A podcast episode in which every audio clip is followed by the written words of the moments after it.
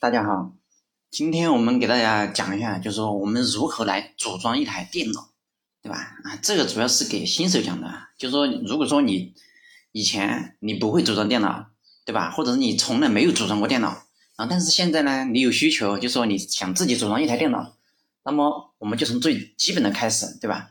那我们就是从头开始，那如何要组装一台电脑？那我们这个我们主要讲的就是这个啊，包括前期的。那些电脑的一些配件，配件如何选择，对不对？然后配件选好了之后，然后我们这些配件安装，啊，配件安完了之后，我们是不是安装系统啊？包括所有的东西，嗯，我们就是一整套流程下来，就是给大家讲一下。看完这个的话，如果说你把这个听完的话，基本上就说你就可以自己独立的组装一台电脑了。嗯，好了，那接下来我们就进入正题。就说咱组装电脑啊，首先我们要知道，对吧？对我们这边讲的这个组装电脑啊，就说你知道电脑啊，它有这个台式机，还有那个笔记本嘛，现在用的最多的了，对吧？那么我们这个系列主要讲的就是说组装台式电脑，就是笔记本电脑的话，我们暂时不做讲解，对吧？我们只我们只讲这个台式电脑啊。好，我们如果说我们要组装一台电脑，我们大家都知道，那既然叫组装电脑，那肯定是有很多这些配件组成起来的，是不是？对，那如何？那首先我们肯定要就一个一个的配件要买回来组装，是不是？那首先我们要知道，对吧？那么组装一台电脑需要哪些配件呢？对不对？那我们就要把这些配件给它选好。好，首先我们知道啊，然后目前的话，我们我们大概说一下电脑的配件有哪些啊？就说你首先要对这个配件要有进行了解，然后这个配件了解完了之后，然后你才知道啊，我要怎么选这个配件。好，那么配件有，就是我们组装一台台式电脑，那么它的配件有哪些呢？好，我们常见的配件有啊，一个是 CPU 啊，第二个就是主板啊，还有显卡、硬盘、内存，还有散热器、电源、机箱，对，然后这个是最主要的配件。就是说，就这些配件，如果说你没有这些配件的话，你的电脑可能运行不起来，知道吧？但是除了这些主要的配件之外，其实还有一些就是不是那么主要的配件，对吧？这个，然后其他的那些东西我们叫做外设，就是说这个外设这个东西怎么说呢？就是说可能这个外设就是说可能没那么重要，但是它也比较还是对普通用户来说还还是很重要的一些东西，知道吧？好，外设我们包括显示器。还有一些鼠标，还有一些键盘，还有音响这些，这这些电脑的外设，对不对？好，我们这个就我们就知道了，对吧？那首先我们就知道啊，原来我们组装电脑需要这些配件。那么我们知道了我们要选这些配件之后，那我们就来一个一个的介绍，对吧？我们这些配件要如何来进行选购呢？对吧？因为这个说呃说实话啊就是。嗯，组装电脑这个东西，就是说，因为这个如果说我一次性它是讲不完的，就是我们就是分开讲，对吧？然后今儿，啊这次我们就主要来讲一下这个 CPU，就是说你们组装电脑之前是不是要选 CPU 嘛？就是我们如何来选这个 CPU，对吧？就是，对，我们选哪一个 CPU 好，对不对？对吧？你要怎样选哪一个型号的，对吧？就是哪一个 CPU 是更适合你自己的，对不对？我们就选了选了 CPU，对不对？好，接下来我们就讲。如何来选择一个合适自己的 CPU？一说到选这个 CPU 的话，大家可能就觉得哇，好麻烦，对吧？就我不知道怎么选呢，对吧？哪个 CPU 最好的，我不知道怎么选。那么我我我呢，就从实际经验出发，对不对？然后我们提出几个问题，就说，就说我们首先要知道，那么 CPU 是什么东西，对吧？那什么是 CPU，对不对？然后再一个就是说，是哪一个 CPU 好，是不是？那么在这些好的 CPU 里面，哪一个又是最适合自己的，对不对？然后，然后还有一个就是我们在选购 CPU 的时候啊，这个 CPU 有这么多的 CPU，那么哪就是我们根据这个 CPU 的型号来如何，就是我们直接看型号来如何判断，就说这个 CPU 的好坏，对不对？啊，还有一个就是 CPU 它的实际性能怎么样，对吧？你不是我们买 CPU 之前，我们不可能就说把 CPU 买回来一个个的测试它的性能，是不是？那我们这个时候我们就需要了解，比如说，比如说人家用的这个 CPU 啊，这个性能怎么样？我们可以看别人的测评啊，对不对？然后完了之后，那我们就说我们不用一个一个的买 CPU，那么也知道这个 CPU 的性能好坏，对不对？好，我们就抛出这几个问题，对不对？然后把这几个问题我们来一个一个的作为讲解。只要这几个问题解决了之后，我发，然后我相信你们买 CPU 的这些疑虑应该都已经全部打消了，然后你们就可以进行了，然后来选购一个 CPU 了。好，我们来解决第一个问题啊，就是什么是 CPU，对不对？那么 CPU 到底是什么呢？对吧？好了，我们直接从 CPU 这个文字开始啊，就 CPU 它是三个英文单词，对不对？三个英文字母嘛。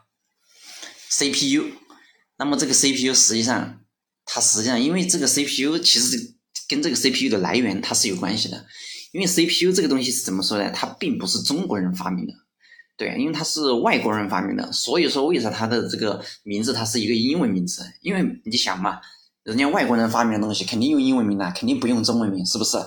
所以这个 CPU 它首先是一个 CPU，它是三个英文字母 CPU，而且它是三个。单词的那个首字母，对吧？那我们把它具体拆分一下。那什么叫 CPU 呢？C，那这个单词是什么意思？C 就是 center，对吧？啊，center 什么意思？大家都知道了吧？对吧？center 就怎么写的？C E N T R A L 啊，它这个就是它这个就是中央的意思，对，就是最中间的那个意思啊。P 什么意思啊？P 就是 procession，对不对？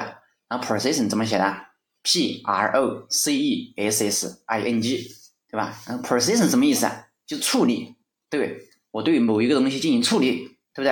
然后就说，那我们就说中央处理，对吧？哎，我们在中央处理，然后最后一个 U 什么意思啊？U 它的全称叫 Unit，然后就是，然后我们怎么写的？Unit U N I T，对吧？Unit 是什么意思啊？Unit 就是单位单元，那实际上我意思就是，那我们就把这个。英文的这个呃翻译成中文，我们直译过来就是中央处理单元，对吧？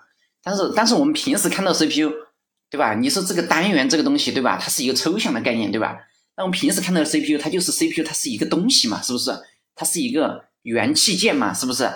那所以平时我们就说啊，这个 CPU 是一个中央处理器，因为我们我们经常看到的 CPU。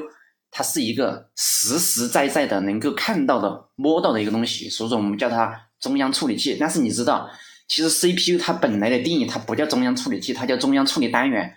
中央处理单元实际上是一个抽象的意思，它并不是一个形象的一个意思，知道吧？我们叫 CPU，那是因为我们把 CPU 这个东西放到这个消费级市场上来去当成一个商品进行售卖之后，啊，要让我们这些普通的人。就是能够理解它，所以我们就说叫中央处理器。但是你知道，它其实它准确的东西叫中央处理单元，而不是中央处理器，知道吧？好吧，那现在我们就叫它中央处理器吧，对吧？因为我们就是普通消费者嘛，是不是？好了，那我们就叫它中央处理器。以后人家问你说 CPU 是什么，那么 CPU 就是中央处理器，对吧？那什么又是中央处理器呢？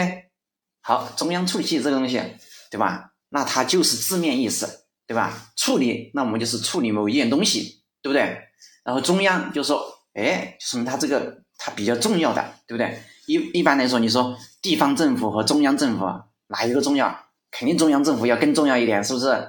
它既然处理，说明它这个是处理的最核心的一些信息，是不是？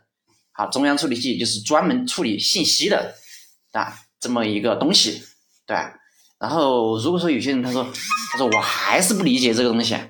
啊，那你可以就说，你可以这样理解，就说，呃，你怎么理解？你就就经常就我们在外面听到，经常有些人就说把这个 CPU 比作那个人的大脑，对吧？其实这个比喻其实是比较形象合理的，对吧？就这个比喻它是没有任何问题的，确确实实它就是像一个人的大脑一样。但是，但你要知道，它其实也只是一个比喻句，它其实和人的大脑还是有区别的啊。但是我们可以，就是我们可以就是说。我们站在就是不纠结那些细节性的问题，对吧？我们就是站在一个大概的角度，它就是人的大脑，对吧？我们就把它看成一个人的大脑，对不对？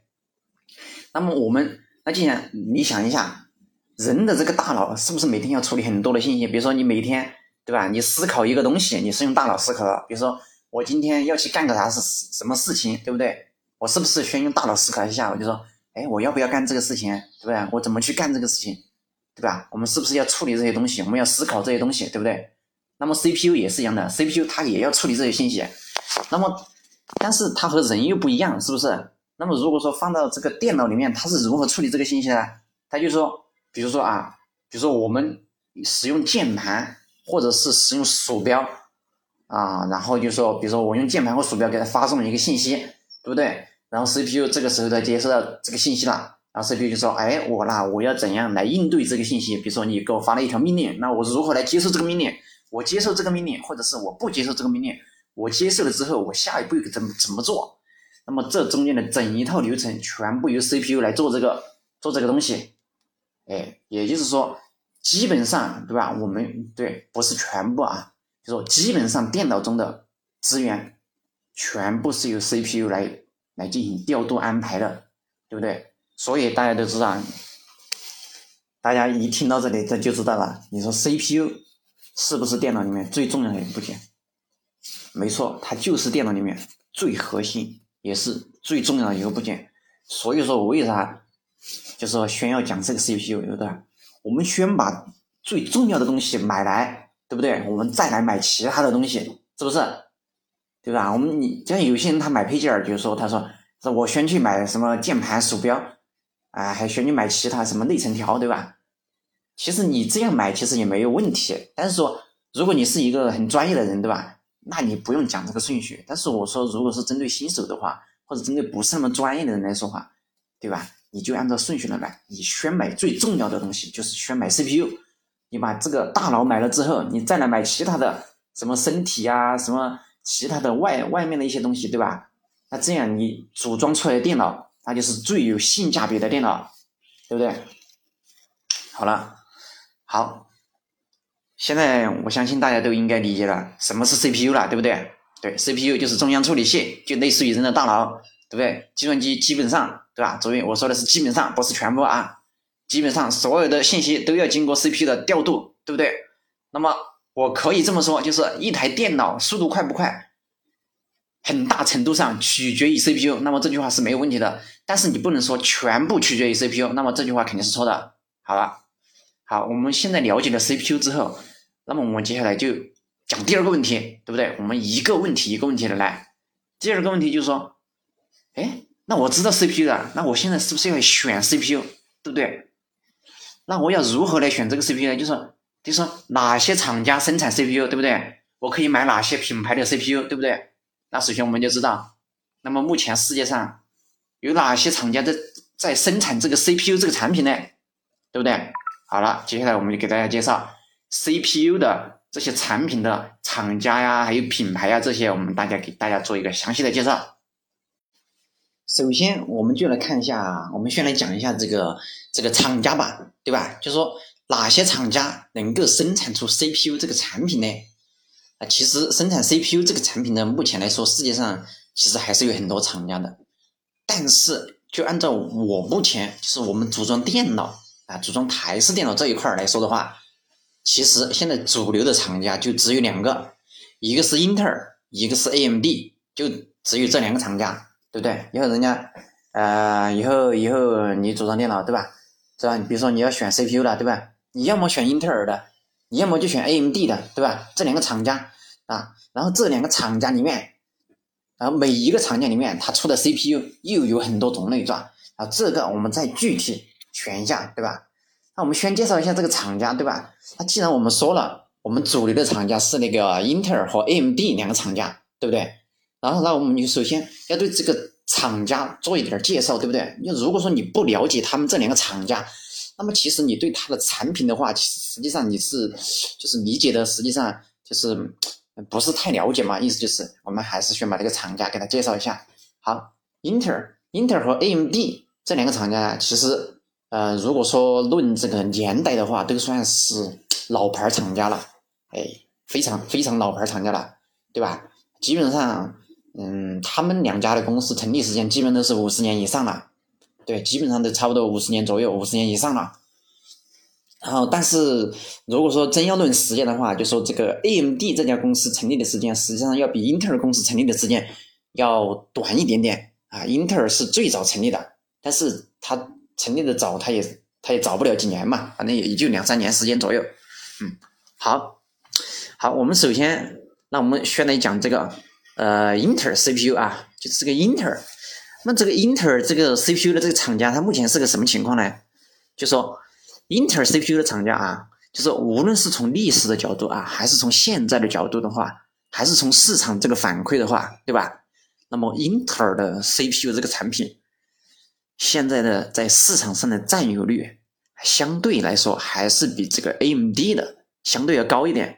但是但是大家一定不要曲解了我这个意思啊，就是它市场占有率高，并不代表它就一定好哦。啊，记住啊，是我们这个只是从市场上来说嘛，不是说哪个产品，比如说有一款产品啊，它买的人多，它就一定好吗？对，你说它一款产品它买的人多，我承认它好，但是说，但是你要说它一定好，绝对好，那这样肯定是不太准确的，对吧？那么目前的情况就是说，英特尔的市场占有率要比 AMD 的市场占有率要高啊，这个是这个是不可否认的事实啊，现在也确实是这样的，对吧？所以，经常我们就经常在网上啊，就看到就说啊，英特尔的 CPU 是代表了这个 CPU 最先进的一个生产力。那么这句话啊，其实说嗯没有毛病，对吧？哎，它没有毛病，还确实它代表最先进的生产力，因为它确实它的技术也是最厉害的，对不对？但是你说 AMD 的那个就一定不厉害吗？那也不一定呢。啊，在历史上，AMD 曾经一度是超越了这个英特尔的。对呀，你啊，这个世界的历史，让我大概介绍一下。就说以前啊，就说这个 AMD 以前出了一款就产品啊，它超越了这个英特尔，对吧？对吧？以前就是那个英特尔，以前英特尔出那个叫奔腾处理器嘛，就以前很厉害。但后面那个 AMD 出了一款处理器之后啊，就把这个英特尔的一个处理器就也不能说打败吧，反正就是说性能超越它了，就反正就是要取代它的意思。这后来才说。这个这个英特尔公司啊，就后来就说啊，不停的改进他们的技术啊，后来才出的什么酷睿处理器，对吧？我经常我们听到啊，酷睿酷睿，对吧？酷睿是个啥东西，是吧？酷睿就是英特尔这个一个 CPU 的一个品牌，对吧？实际上也是，就是在酷睿没有出现之前的一段时间，AMD 曾经风光过，对吧？对啊，我 AMD 也曾经风光过一段时间，是不是？啊，但是后来啊，酷睿出来之后，AMD 啊，又变回老样子了，对吧？又又不行了，然后就是还是还是英特尔是老大。那到现在，那英特尔是老大还是 AMD 是老大呢？那么我现在跟你说，现在就说无论你是英特尔还是 AMD，你们现在是不相上下。哎，其实你不能说哪一个好，哪一个不好，其实不相上下这个词是最好的，对吧？哎，其实这个也是描述，实际上也是最准确的，对吧？对于咱们消费者来说啊。就是他们之间有竞争，对咱们是好事情嘛，对吧？对吧？就他们竞争越激烈，我们能够买到的东西可能就是越好的。那说明它 CPU 的更新换代速度快嘛，对不对？咱们买的那个那个 CPU 越好，咱电脑就运行就越快嘛。对咱们消费者来说是好事情，对吧？对，就现在 AMD 的有些产品，它比 C 它比那个英特尔的产品要高级一点，但是英特尔产品呢又比 AMD 的要高级点，也就是说啊，互有胜，是吧？对吧？大家各有优势啊，所以说这就涉及到一个问题，就是说咱们在选 CPU 的时候，对不对？就说你选英特尔还是 AMD，那那咱们要进行一个啊，要对它进行一个大概的了解之后，你才能选，对不对？因为你不能按照它的好坏来选了。以前选以前选那个 CPU 对吧？人家直接说啊，英特尔比 AMD 好，哎，那其实很多人就不用考虑了，就说那我就直接选英特尔了。但是现在。